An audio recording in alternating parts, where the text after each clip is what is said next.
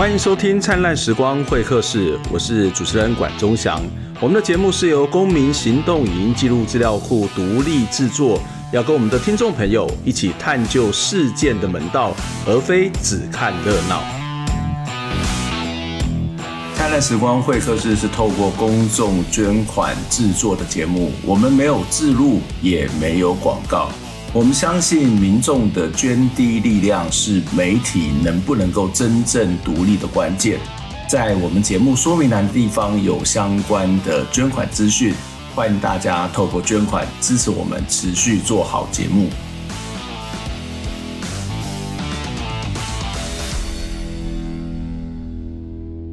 在今天的节目当中呢，我们也要谈另外一个可能在疫情之下跟我们面临到很大冲击的一个事业，就是独立书店哦。在台湾独立书店经营其实就已经非常非常的不容易了哦。那嗯，在台湾面临到疫情的状况底下，独立书店要如何的经营，他们如何的灵巧的回应，或者是其实根本连回应的能力都没有。那我们看到有些独立书店因为疫情而产生了这个营运上面的困境，但是在这个过程当中，也看到新的独立书店的出现。那独立书店它其实可能会是一个更长远的制度性的问题哦，包括台湾的图书产业、图书的定价、图书的折扣战，都是影响到不只是独立书店，而是整个台湾出版业的这样的一个经营的状况。我们今天节目当中跟大家邀请到的来宾是有和书店的店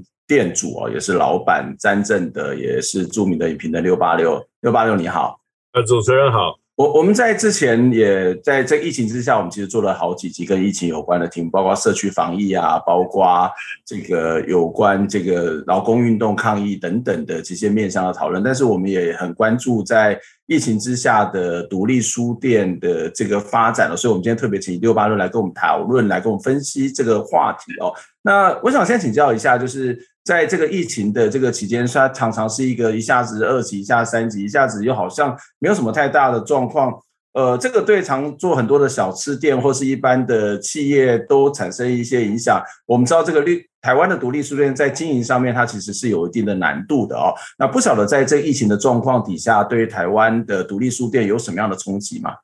冲击其实各个书店还是有一些差别，但是我所了解的。因为其实书店这个行业本来就是一个，啊，它有一定的门槛，不管是呃各种门槛，但是就是在经营上，单独来讲经营这件事情的话，它其实这个可以调整的空间哦，非常的有限。所以只要疫情一个冲击，它有一些书店往往就在没有办法做很做出很大的调整的情况下。它很可能就会受到很严重的冲击。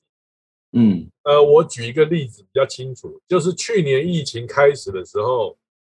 那个时候台湾比全世界各地来讲，疫情都是相对好的。嗯，可是，在这样子的情况底下，哎，我们看到成品去年收了十家店。对，所以我们的判断是，它并不是受到疫情的影响，而是他借由疫情开始。他觉得，哎，到了一个自我的调整的机会到了，所以他开始做一个自己的企业体质的调整，所以他一下关了十家店，然后后续他推出他的网络书店来，嗯，那这个是一个很明显的例子，就是这个大连锁书店它有这样的呃财力或空间去做这样的调整，小书店是没有办法，可以说几乎是没有办法的。那小书店唯一能做的调整是什么？我现在以我个人的经验以及我所听到的例子，要么你就是 因应疫情啊减少，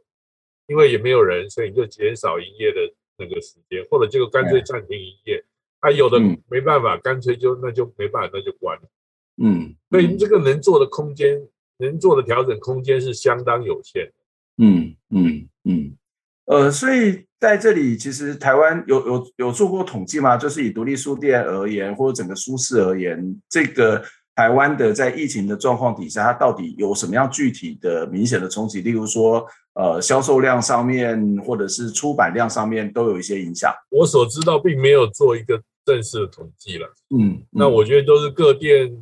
各自进行自己的，呃，进行自就自己自自己在这个状况里面自己挣扎。我所知道的是这样子啊，营业额一定是是会受到影响，因为第一个实体书店在疫情的影响底下，第一个就是最大的冲击就是来客人数减少。对。对，那但是，呃，书店有一个还可以应用的办法，就是那人不来没关系，可以从网络上下订。嗯嗯。所以我所知道有一些独立书店，它虽然开的是实体书店，可是它也开始发展网络书店。嗯嗯，对。那当然知道，我们知道说这个单独一家网络书店是没有办法跟现有的大的网络书店，像博客来这样，或者甚至像某某这样的购物平台卖书这样的规模所能够，但是它至少可以拉住自己的一群呃书店自己的粉丝，或者是书店的忠实顾客，他可以至少在网络上拉住一批。所以，但是就是前提就是呃，建制一个网络书店还是要花费相当的成本。对对。我我觉得这其实是一个，我不知道是算两难，因为我知道有些独立书店其实不会不是很喜欢在网络上面去做营销或者是去做宣传，他希望是跟人跟人之间的这个聚集，可是实际上面因为疫情的关系，人跟人之间恐怕又很难聚集哦，那当然他就不得不去往网络书店的方向去走，但是他的某种类型的成本或者是整个网络。要经营其实也没有那么容易了啊。可是回到刚刚谈到独立书店经营一个很重要的特色，其实就是社群的经营嘛。这个社群的经营在过去以往都是办活动嘛，哦，例如说我们知道很多地方都会有讲座，那即使没有讲座，它也会是一个复合式的建筑，就是呃咖啡馆或者是其他的方式来让它聚集人潮，然后人跟人之间的汇集很重要。特别是有些独立书店，它会强调是社区的社区跟社群的概念，可是。呃，我们看到在这种情况底下，在卖书都困难的，别人要进来，甚至要办活动也更困难。但是社群的经营又是一个很重要的一个项目，对独立书店而言，台湾的独立书店或者国外的独立书店，他们是怎么维系的呢？国外的例子我没有研究太多了，但是去年就是好像在美国还有英国这边就有一个我听到一个比较大的、比较好的消息，就是。他们有很多的独立书店联合起来成立一个网络书店，不是一家书店出一个网络书店哦，是集聚集了很多家上百家的实体书店，大家出资或是干嘛的，然后全部弄出来一个网络书店，然后来跟像那个亚马逊来做来来，也也不是要跟他们竞争，但是就是类似呃，你不一定网络书店只能找亚马逊买，也可以开始找我们这个独立书店的网络书店的。对，那他们这个业绩听说还蛮不错的，只是我没有追后续的消息啊。那可能因为疫情底下有愿意支持独立书店的人，虽然不能去书店、去实体书店了，可是他们透过这个网络书店，还是可以继续支持他们所心爱的独立书店。但是很可惜的就是，台湾虽然有独立书店的组织，可是要在这一方面做一个进一步的整合，弄一个弄一个网络书店出来。现在还是有相当的困难。嗯，怎么说？嗯，这困难来自于就是，其实还是没有一个第一个那个建制的费用还是非常庞大。哎，嗯哼，嗯哼，对，那个那个那个费用还是非常庞大。我们现在的那个独立书店的组织，不管是独立书店文化协会也好，或者是友善书业合作社也好，都没有办法有这个财力资本来创创制创建出一个。呃，网络书店出来还是非常困难。哎，嗯哼，嗯，呃，但是在除了网络书店之外，有其他的做法吗？我我看到国内有一些，我觉得还蛮有趣的，例如说，呃，像像左转有书，他们其实也刚好推出了会员制嘛，啊、哦，那这个其实也是另外一种我透过送送书的方式，那或者是像有些经营的方法，像像我觉得比较明显是。这个先书先测店先海丰哇！我看到这一段时间，他办了好多好多的这个线上的活动哦。当然，这个线上活动它的范畴就不会是那个以苗栗苑里地区为主的这些这些读者，而是更广泛。然后，他也申请了一些有关于政府的相关的这个计划的这种补助嘛哦。那另外像这个呃。这个呃，这个像导呼册店，他们其实就是回到另外去卖豆腐，然后去做外送的服务。那还有像台东的书桌，我觉得那个蛮有趣的，他是干脆就打电话跟你聊天，你可以跟他 call in。这这个是一种维持的方法吗？或者是还有没有其他的台湾的其他的独立书店，他们怎么面临到这种疫情的因应之道，而进而可以去维系某种的社群的关系的做法呢？是，其实每个书店应该都有他自己的想法跟考量啊。有他们自己选择适合他们自己的做法，嗯、那有的也会有收到效果，但是有的不一定会有效果，嗯、那就要看说他们想要的效果是什么。他、如果办活动目的是理念宣传，他可能就不会计较说有没有在收入上面会不会增加，啊、可能就不会。嗯、对，所以还是要评估的话，还是要看他们说啊，你做这样子的事情，你你的你你想所要想要达到的目的是什么？那他能不能够借由这样的方式能够达到他的目的？如果不能，他要再做调整。嗯，对，嗯，如果是 for 书店的营运的话，我相信有一些有一些，比如说有一些活动，他办活动目的并不是要增加销售，那这样的活动可能就没有办法归到说啊增呃让书店更加的这个效果来谈。对，嗯嗯嗯。那你自己的书店呢？你自己的书店怎么去营运？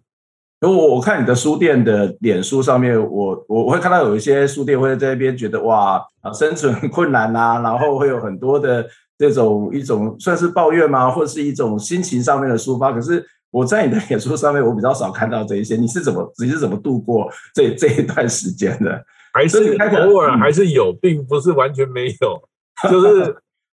我比较是一个。该怎么说？当初开书就是重新开这个有和二点零的时候，当初抱的想法，其实也因为我也是在疫情的状况底下开的，啊，对对，所以我本来就已经有一个心理预期，就是反正开了以后，呃，能够走多远就走多远了，啊，走不走到什么地步就算什么地步，嗯、就是一个比较豁达的心态。可是，这是一个自己设定的心理的准备。可是另一方面，就是因应现实疫情的变动的时候，生意好我也会说生意不错，生意不好的时候我也照实讲生意不好。嗯，那就是接触到我的读者，他们自己会有一个评估。啊，我并没有做一个特别的调整，我特别调整其实是跟着政府走的。政府说不能内用，我就不能内用；政府说可以内用，我就内用。那要需要间隔的话，我也想办法做一些间区隔，就是不能让容许太多人。他其实是发现，你想了半天也没有用，因为其实来的人就是很难同时超过五个人，所以 根本没有对区隔措施根本没有必要。就是你做了也没有，不会来那么多人，你做这个区隔什么意思？根本没有意思，根本没有没有需要啊。对，那其实就是说我这边所受到的疫情的影响，大部分是呃本来会来实体，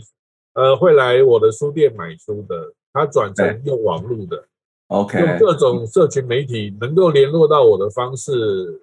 他们就用他们自己熟悉的方式跟我下单。嗯，对，所以就变成说啊，本来在实体空间的营收转成就是透过网络来的书单。那其实、嗯、呃这边会有一些麻烦，就是因为这个网络我并没有网络书店，第一个我顶多就是脸书粉丝页。对对，然后大家可以联络到我个人，因为我个人就等于我书店一样。大家可以联络到我，你用 email 也好，你用脸书私讯也好，你用 Twitter，你用噗浪，各种方式，甚至 Line，就是把书单传给我，我都一样可以帮帮这些读者订书，然后跟他回报啊，你订这些书多少钱，然后做做一个进一步这样沟通。可是每一笔每一笔订书的书单要处理的时间是开实体书店呃的时间的。所花费的时间要好几倍，对，因为来实体书店，他挑了书以后拿柜来结账就结束，一货两气就结束了。可是你从网络上跟我下单的话，哦，我们会来回沟通好多次，没错，这个的时间花费花费很多，还要集书，然后最后还要寄出，这个花费太多，花费太多时间了。就比如说最后时间都花花在把处理订单上面。嗯嗯，那我还算是好的，因为书单。书的订单还是会有，嗯，虽然实体空间没有人，可是人在网络上，大家通过网络跟我下单，所以我的这个营业额销售量没有掉多少，OK，嗯，对。但有的书店它以比如说以咖啡或者以餐饮的形式为主的话，嗯、它比较在书的本身跟读者产生连结的话，我觉得可能受疫情的影响就会比较大。嗯，这我觉得，嗯、但是并也也不一定，就是要看、嗯、看个别书店。对嗯，我我我我还蛮同意这样的观察。其实，呃。如果原本我们知道很多的独立书店为了要营运，它当然就是从咖啡或是其他的这种方式去做经营，但是实际上面，呃，它所带来的客人会是另不见得是真的要买书的，或是对书有兴趣的客人。可是另外一部分，我觉得独立书店有时候跟某些的类型的咖啡馆是很像，就是我觉得咖啡馆的魅力不见得是在那个空间的摆设，或是那个咖啡好不好，而是那个老板的本身啊。就是那个经营的风格，所以那个独立书店，如果这个老板是有一些经营的风格，或者是他有一些特质，跟或者是说他能够去本来他的社群的联系就很好，那这个这个状况恐怕冲击相对之下，我自己观察也许就会比较小吧。也不一定啊，如果是强调那个老板的个人风格，嗯、可能影响还比较大，因为不能去、啊。哦，怎么说？嗯，因为不能去实体书店啊。OK，老老板虽然很个人风格，虽然很有个人魅力，可是，在不能去店里消费的情况底下，那一定会受到很大的冲击啊！呀呀，对啊对啊，所以这个这个东西就是看看你要你那个老板可以把他的个人魅力在网络上进一步的发挥，看看能不能增加一点网络订单。嗯嗯嗯嗯，对，那都会以你自己的这个例子来讲，这个过这样的一个购买的客户，有因为疫情而转转换一批人吗？或是有新的人进来吗？还是都是原来的客户？应该讲说是有增加一些新的、哦、新的客人进来。对，嗯哼，嗯哼，因为疫情，大家也知道这个状况对实体书店的影响很大，所以本来支持我的人就会呃增加支持的力道会增加，然后也会有新的人进来。新的支持者进来，他也用网络的方式来下单或干嘛。可是现在疫情恢复以后，又造成另外一种有点青黄不接的感觉又出现。嗯嗯，对，就是大家心理上还在，就是大家心理上那个回复的那个速度不一致。嗯，虽然政府公布疫情趋缓，然后大家可以怎样怎样，可是有的人就迫不及待要回复原来的嗯生活的样子，所以就会。想先来书店，可是有的人还在说：“哎呀，现在就太开放，反而最危险。我还是现在不要不要轻举妄动。”所以就有一些落差。可是在这个落差之下，本来会网络下单的，就会在这个时候就会减少了。嗯嗯。所以在这个时候，反而我的营业额还比疫情最严重的时候还还有一些，一些在往下降。我不知道该怎么解释，这样子听起来好像也找不到一个规矩、规规律。然后，因为每个人的预期心理不同，政策的不同，实际现实上面疫情的不同，事实上也让这个每一家独立书店必须要去回应，或者是要去面对的做法。也会不太一样，甚至跟他原来的经营的模式、跟他的体质都有很大的关系。我们待会会过头来再继续跟大家讨论。当然，我们看到这个书店，它如果从一个个别的角度，它会面临到很多的困难，然后它的回应也会因为个别的能力跟状态不同。可是，如果回到一个整体的图书产业来讲，或是整个独立书店，如果我们要把它叫做一个产业的话，我们在政策上面它该怎么做？然后它有什么样的方法是可以让这个书店或者是这个所谓的图书输的产业是能够持续维持，甚至是更好的可能。我们先休息一下，再回过头来做讨论。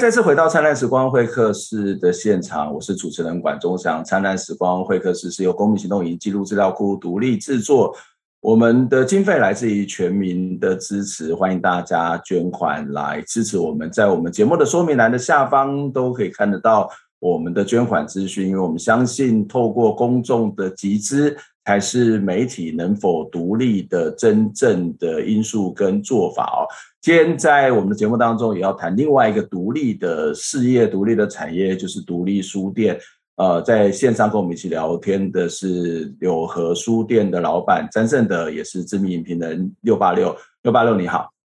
是主持人好，各位观众好。呃，非常谢谢六八六来接受我们的访问。我们在上一段的节目当中，我们看到了独立书店在疫情的状况底下所面临到的各式各样的情况。当然，我们也看到有一些独立书店在这段时间其实就就开业了啊，包括你的友和书店也是如此。在这段时间，有哪些独立书店开业呢？他们为什么这么敢在这个时间来去面对这个市场的挑战？我觉得一方面是因为第一个，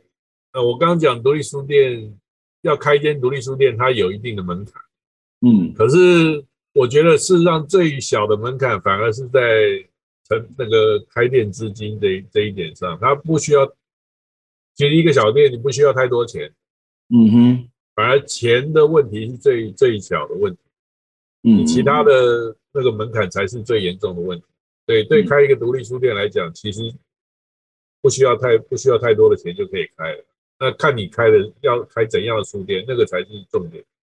对，那这是一个。另一个是说，很多在疫情期间开的独立书店，大部分不是不是因为说啊，在他找到了一个可以在疫情期间经营的好办法，并不是，而是他可能之前就已经有计划。嗯哼，可是他不愿意他的开店计划受到疫情的影响，或者已经有影响了，就是往后延一点。嗯，但是他不管疫情什么时候恢复，他还都是必须非开不可。在一些是这样子的情况底下，他才有可能说啊，虽然现在还在疫情期间，我还是开决定要开了。对，那我所知道，大部分开书店的老板们都有某种义无反顾。啊，就是虽然疫情的影响看起来好像前一阵子看起来好像很严重，可是那不管我这就还是我要做的事啊，我就不管三七二十一，我就开了。嗯嗯，有这样子的一个冲动，当然也不是说啊，他不去思考各个经营的细节，并不是如此。但是他还是会想说啊，在这种情况底下，那我要开的话，我要开一个怎样的书店，能够至少能够让。在疫情期间，我还至少可以还过得去。等到疫情恢复以后，我可以更好一些。嗯，大概是这样的想法。嗯，对，所以就是从低谷往上冲的那个历程。对，对，那当然，呃，他们进入到这个图书的产业，其实呃，就我所知，有一些。是跟友善书业合作社来这个进书哦，那可以稍微简单一下介绍一下友善书业合作社吗？友善书业合作社是怎么样去协助这些独立书店，不管是新进的或者是已经比较老牌的独立书店的运作呢？哦，那个合作社二零一四年底成立，到现在已经呃算是六年了，六七年了。那当初未成立，就是我们找了五十家独立书店联合一起成立的。那现在。合作社的社员已经接近两百家了，嗯，所以大概成长了三倍多。哇，那台湾书独立书店也是不少家，嗯，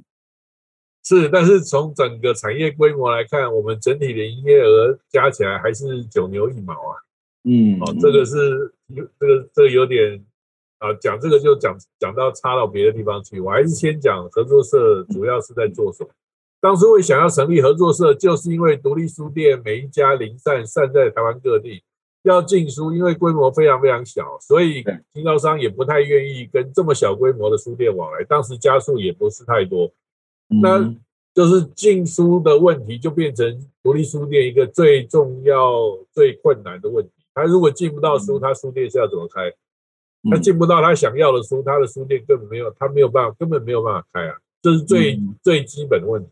他就算有钱开一个店，可是他要进的书进不到。或者是很困难，或者是要花费太多的各种各样的成本，交通成本、时间成本、各个交易成本，各个东西，他都让他没有办法顺利拿到书的话，他开这个书店困难重重。嗯，他先要想办法解决他的进书问题，他才有可能让他的书店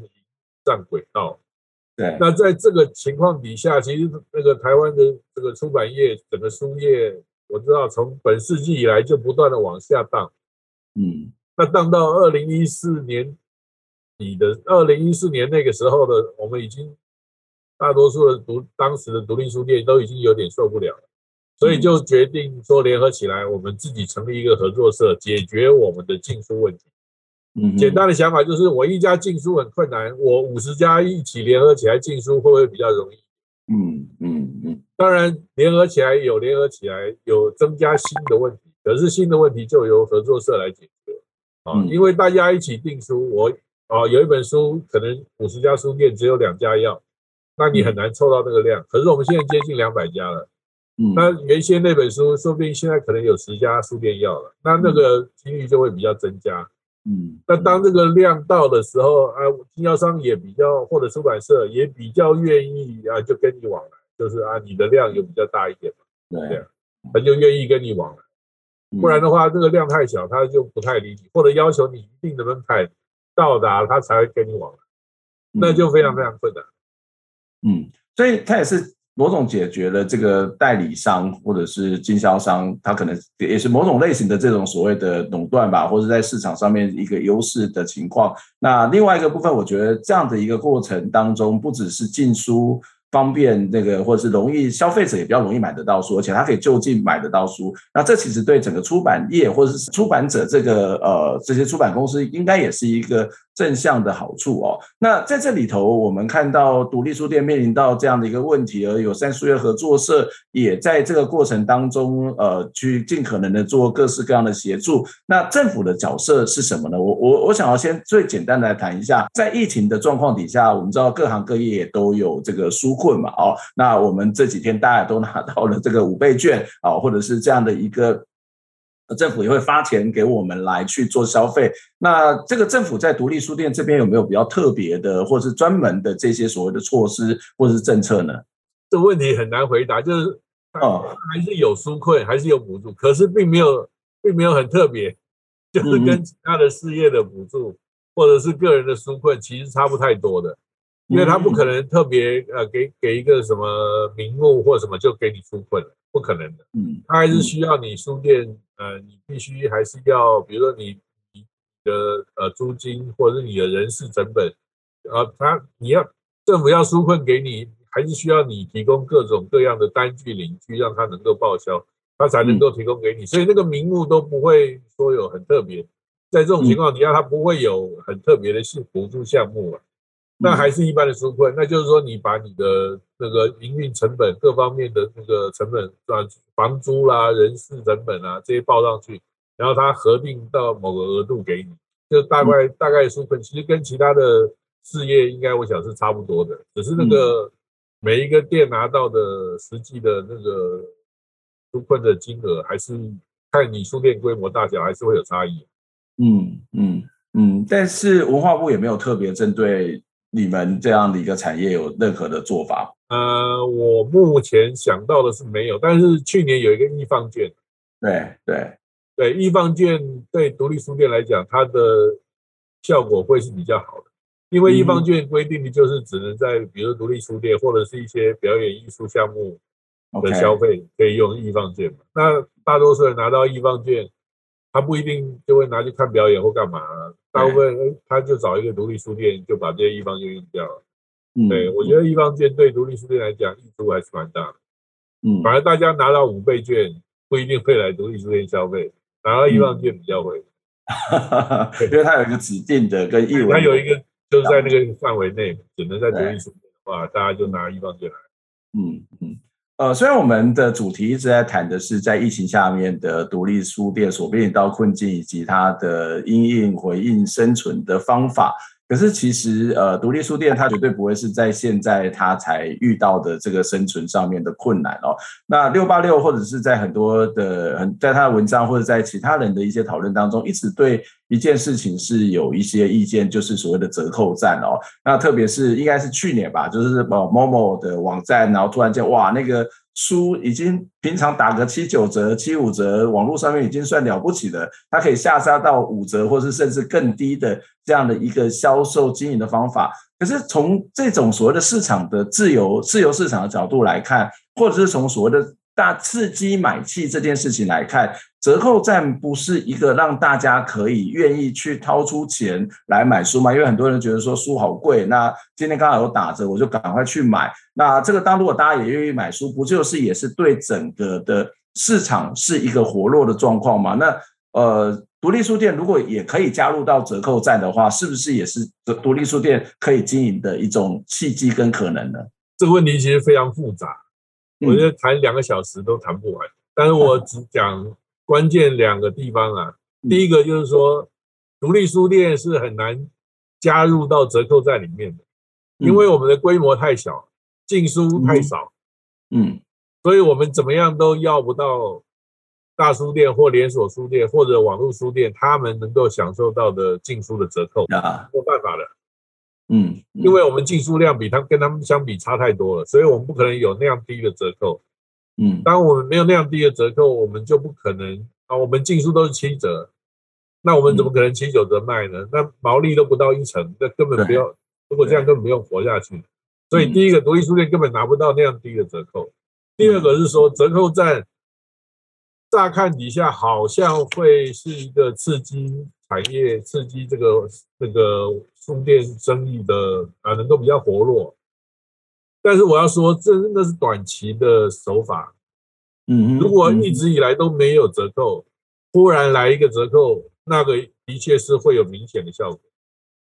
但是你如果长期的，比如现台湾新书上市七九折，这个已经十几年了，嗯，几乎就是已经成为常态了。嗯，大多数读者对于这个七九折几乎都已经是冷感。都没有感觉了，他认为，甚至认为新书上是七九折，那个七九折才是真正的定价。那么已经到这种地步的时候，所以去年 Momo 要加入书市、加入卖书的行列的时候，他才觉得说，我一开始要卖书的话，我也一样七九折，根本就不会有读者或消费者来我这里买。嗯，所以他就想个办法，就是哎，他就变相搞了一个六六折。嗯，就七九折到六六折，这消费者会才会有感，他才会觉得，哎，那我六六折更便宜了，我就来 Momo 买一下。嗯，这个从短期的方向、短期的这个视觉视角来看的话，会觉得，哎，OK，这是一个做生意的方法。嗯，可是当它变成常态的时候，那个灾难就就来了。嗯，当常态都是六六折的话，你要想到说每一个。参与这些书的产制过程的相关从业人员哦，从出版社编辑啊，那个印刷厂员工，然后呃运送书的司机大哥、书店店员，这些所有这个产业相关的所有人，他的本来卖出一本书所得应该得到的利润都一起被打折，嗯嗯，那谁来补那一块？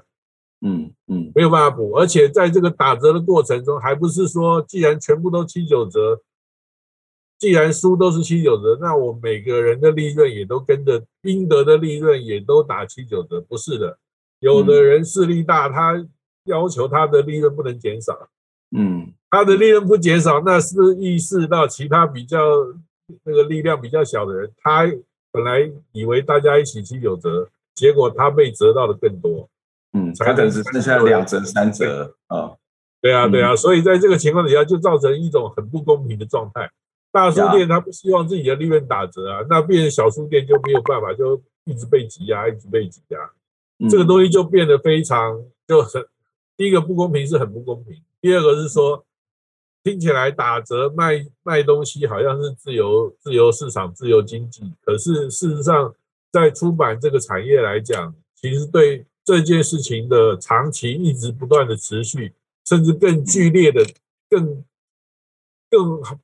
不加限制的打折下去，是对这个产业无止境的灼伤。呀呀呀！这个这个我非常同意，因为我自己也出过书，我就会知道哇，这个七九折，然后到了这个写作者的手上，到底还剩多少？那个其实这个产业里面共同参与的人很多，那可是这个每一个每一个环节、每一个部门，它都应该要，它本来就应该要有的回馈跟利润。可是这样打下来，它不见得会有一个回馈跟利润。另外一部分就是你刚刚谈到对这个产业整体的这个影响，它不是长期长期，它应该是除了长期之外，它可能是一个更负面的冲。冲击哦。我自己开过那种咖啡馆，开过小店，我知道就是。呃，为什么会塑化剂那么多？为什么大家都会这个用一些比较便宜、对身体有害的这些食品？是因为大家都要便宜嘛？那个便宜，可是有些的成本它就是很高。那你要用便宜的东西，我当然就只好用品质比较差的。那同样的，它就会回过头来影响到，不止影响到生产端。所以影响到生产，它再回回过头来，它就是影响到消费者。你吃的东西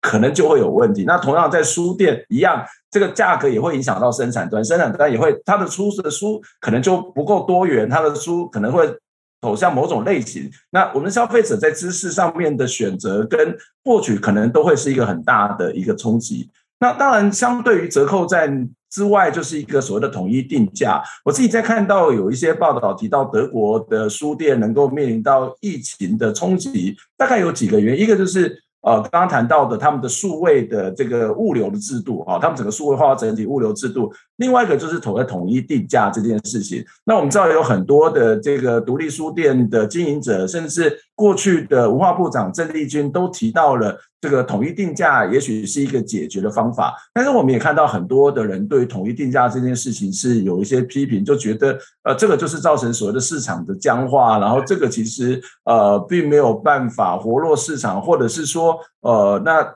反正就定价了嘛，那我也也不用更努力的去做一些行销，或是我在生产的部分。你怎么去看统一定价呢？统一定价是一个可以解决台湾这个舒适问题，或者是独立书店的一些方法吗？呃，首先我先讲一个我们独立书店觉得很重要的事情，就是我们书业虽然营业额、营整个产业的那个产值不断的在下滑，嗯，可是我们希望。实施图书统一定价制度，并不是为了拯救这个下滑的营业额，嗯哼，它不是救，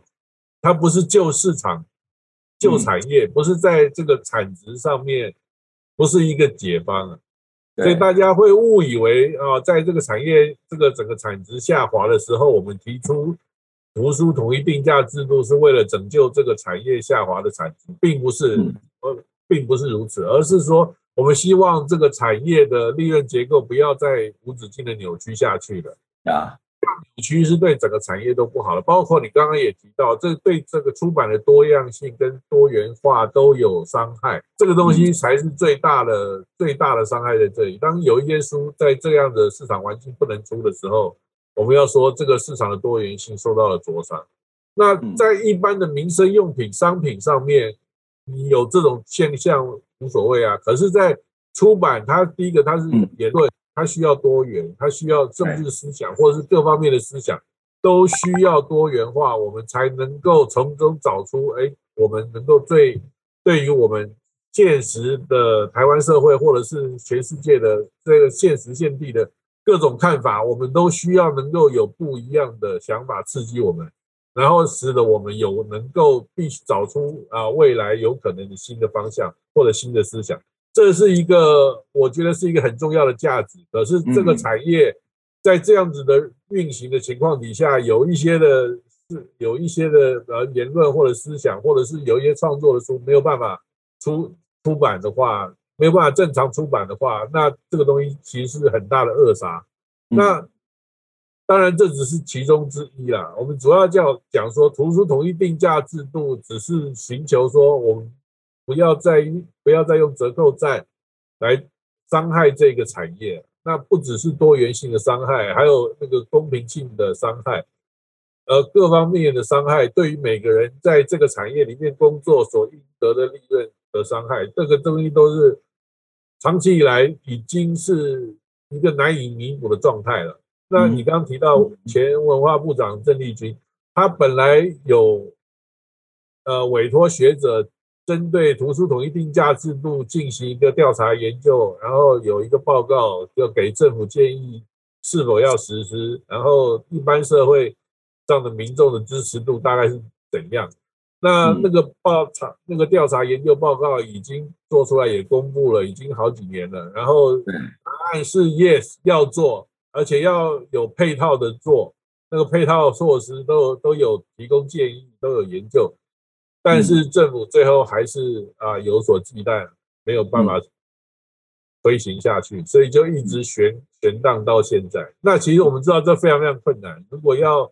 实施图书统一定价制度，可能要立法，那个东西是非常非常大的困难。那现在不要说行政院版的草案，连文化部的草案都都没有送到行政院里面去。嗯，那这个要到立法的这过程，那个还有太多太多的那个障碍在那里。那不要说现在的可能言论的风向又又会有一些改变。那很多人反对是就是基于你刚刚说的啊，自由市场、自由经济，怎么可以怎么可以让人家不能低价卖书呢？那这个东西需要非常非常长期的社会沟通才有可能达到。对，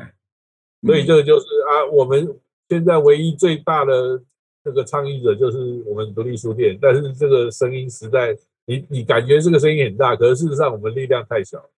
嗯。嗯，对，这个这个东西，对于真正有利人士，对这一件，在这个议题上从来不讲一句话，他们不用讲任何话，因为他们知道根本没有办法撼动这个现况，他们还是照现况底下，他们是最大的受益者，所以他们就寄希望，嗯，他们不用讲话就可以达到他们要的，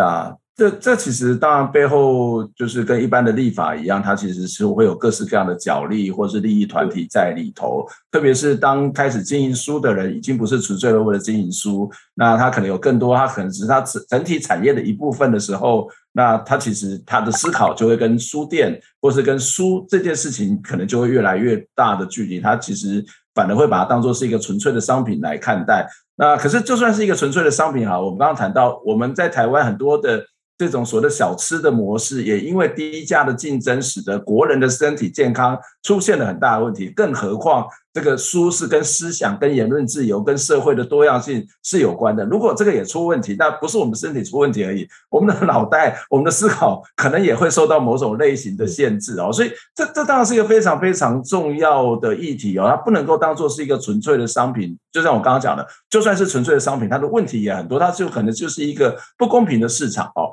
那最后一个问题，我想要请教你，就是那当然我们要知道，要整体要去推这样的一个。